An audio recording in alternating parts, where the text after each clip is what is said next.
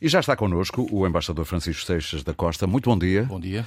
Um, quando um homem como o, o, o, embaixador, que esteve na Unesco como embaixador português exatamente. entre 2012 e 2013. 2012 e 2013, exatamente. Uh, vê uma notícia destas em que acho que podemos assumir que foram os russos que destruíram com mísseis. Se bem que é sempre melhor pôr o alegadamente, porque nestas coisas nunca temos a verdade toda. Mas o que é certo é que a catedral com 200 anos foi destruída. Eu sei que em 36 o Stalin já lá tinha feito estragos. Uh... A catedral tinha sido reconstruída em 1991 ou 91, 92. Sim, eh, depois pelo, da independência. Depois da independência hum. da, da Ucrânia. Uh, tem essa raiz e, de facto, ela é dramático porque fazia parte de um dos locais de, de Odessa eh, com algum significado histórico. Aliás, todo o centro de Odessa todo faz parte... Eu, infelizmente, não conheço Odessa, mas, mas está, para além da memória é histórica... Protegido pela Unesco, tenho. É protegido pela Unesco. Sim. Convém dizer que foi protegido pela Unesco muito recentemente, uh, o que levou os russos, aliás, a protestar.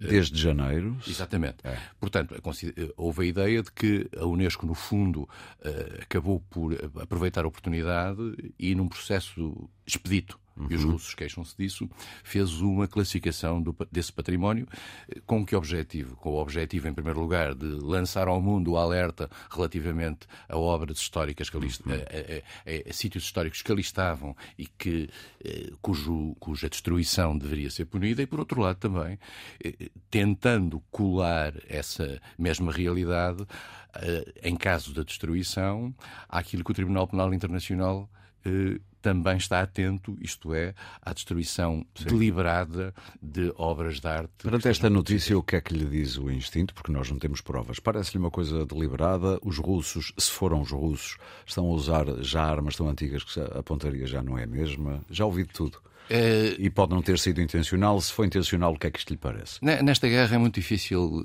separar a verdade, a verdade da mentira. E... É talvez das mais difíceis, não é? É, é, é muito complicado, porque, eh, até porque depois há o outro não é neste caso específico, aqui não se coloca, mas a questão da, da, da, da possibilidade de uma das partes fazer um ato para, para tentar que Sim. sejam considerado que foi o outro.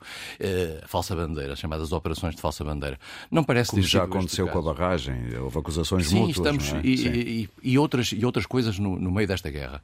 A, a questão é esta convém sempre dizer o seguinte: uh, independentemente de terem sido os russos ou poder ter sido um míssil ucraniano de defesa, como os russos dizem, a verdade é que isto só aconteceu porque os russos invadiram a Ucrânia. Portanto, Senão não haviam, portanto, mesmo portanto, que fossem os ucranianos, não havia um míssil de defesa. Portanto, estamos aqui, convém ter este sim, pano de fundo. Não esquecer essa parte. Não esquecer. Uh, depois, muitas vezes, o que acontece nestas, neste, neste tipo de ações é que mesmo que elas não sejam deliberadas, e nós não sabemos se são deliberadas ou não, eh, por vezes são atingidas, há danos colaterais e zonas civis, eh, habitações, etc. Eh, e há uma dúvida sobre se foi intencional ou não eh, esse tipo de uhum. alvos ter sido atingido.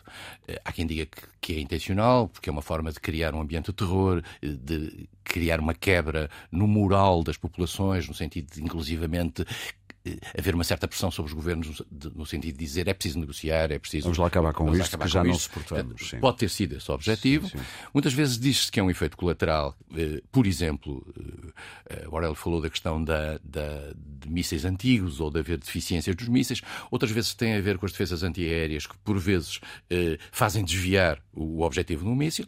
E outras vezes poderá ter sido, de facto, um objetivo deliberado. Imaginemos que a guerra termina e que isto é considerado um crime de guerra de algum modo. O que é que as autoridades russas, seja de Putin, autoridades militares, podem esperar de um julgamento? Isto pode levar a, a sanções? A... a guerra termina, e no dia em que a guerra terminar, das duas, ou termina por uma vitória da Ucrânia uhum. com a derrota da Rússia, ou termina com uma derrota, eh, com uma, um compromisso em que a Rússia encontra, digamos, um, um, lavar, um lavar de face na parte Sim. final, num qualquer tipo de compromisso. Porque não está a imaginar vale... que possa acabar para o lado da Rússia a perder, com a Rússia a perder. Não eu é um não acredito, cenário... eu não, eu não, eu considero que é um cenário pouco plausível, mas enfim, nós não sabemos depois muito como é que se envolve uma meia derrota. Sim, tem que ser de face lavada, como dizia. Uma das, um dos podendo parecer que esta questão do Tribunal Penal Internacional está relativamente autónoma e isenta nisto, eu não acredito que num compromisso final não entre no pacote final aquilo que são as responsabilidades que a Rússia possa ter puníveis pelo Tribunal Penal Internacional. Ou seja, aceitamos acabar a guerra, mas isso tudo vai ser esquecido, ok? É esse sim. normalmente sim, sim, a lógica de tudo isto. Nós temos que perceber uma coisa: nós estamos perante uma guerra internacional eh, que é feita com base num normativo jurídico eh, que vem da Segunda Guerra Mundial. Ora, pela primeira vez nós estamos a pôr em, em, digamos, em dúvida este paradigma. E, portanto, esta guerra é uma guerra atípica face àquilo que é o enquadramento normativo do direito internacional que já vem da Segunda Guerra Mundial. Que vai contra várias normas internacionais. E, portanto, neste Sim. momento, neste momento é uma nova realidade. É uma nova realidade. Já podia ter sido invocada no passado, por exemplo, quando os Estados Unidos cometeram alguns crimes que poderiam ser considerados crimes de guerra, mas não houve, não houve eh, digamos, na comunidade internacional. Falar da invasão do Iraque, por exemplo. Por exemplo. Uhum. Uh, mas não houve na comunidade internacional a força suficiente para suscitar este caso. Sim. Este caso é um caso muito chocante para o Ocidente, até porque se passa aqui às nossas portas, parece longe, mas, mas já é ali, aqui às nossas é já portas. Ali. É já ali. E, e isto tem um sentido de escândalo que, aliás, é eh, magnificado pelo modo que a comunicação social trata, que no fundo acaba por ajudar àquilo que é a indignação popular, por sua vez, é um fator de pressão sobre os governos, particularmente em países democráticos, em que a pressão da opinião pública é importante. É muito importante. Uh, tem uma longuíssima experiência como embaixador.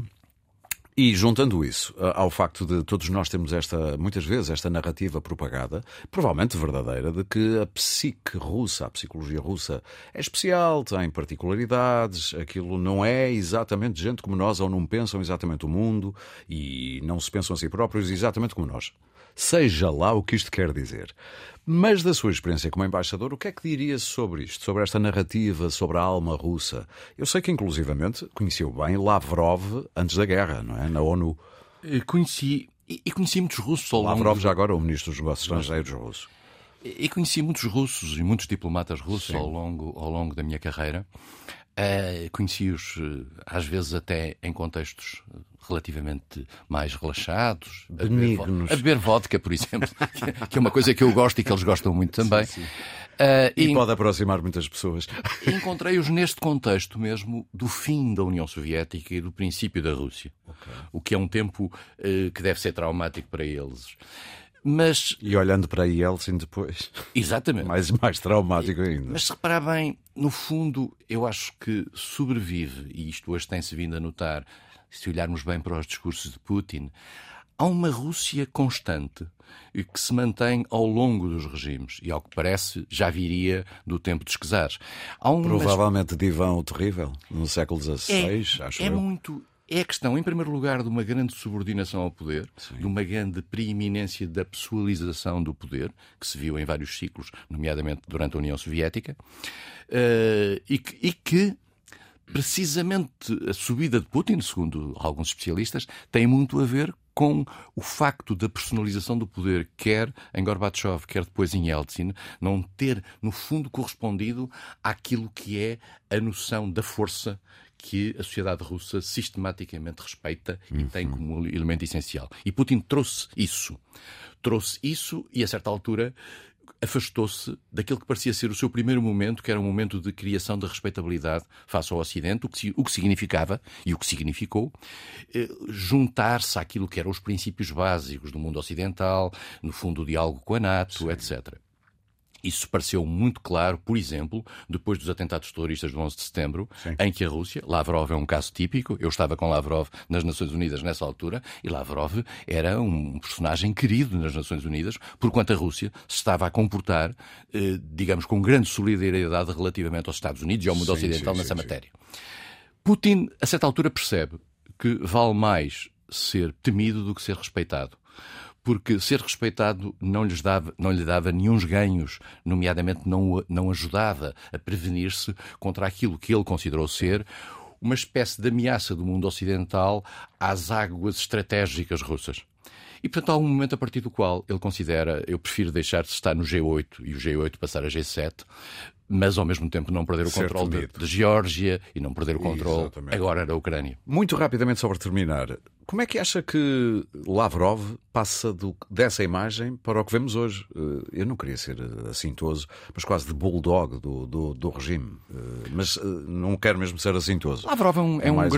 Lembra-se do graumico? O graumico era ministro dos negócios estrangeiros de, em vários daqueles ciclos de gerontocracia Sim. russa, no, na, soviética, na parte Ele final. chegou a, a Brezhnev chegou a Brezhnev. Sim. E, portanto, é uma, era alguém, era um grande diplomata, era um grande Sim. profissional da diplomacia.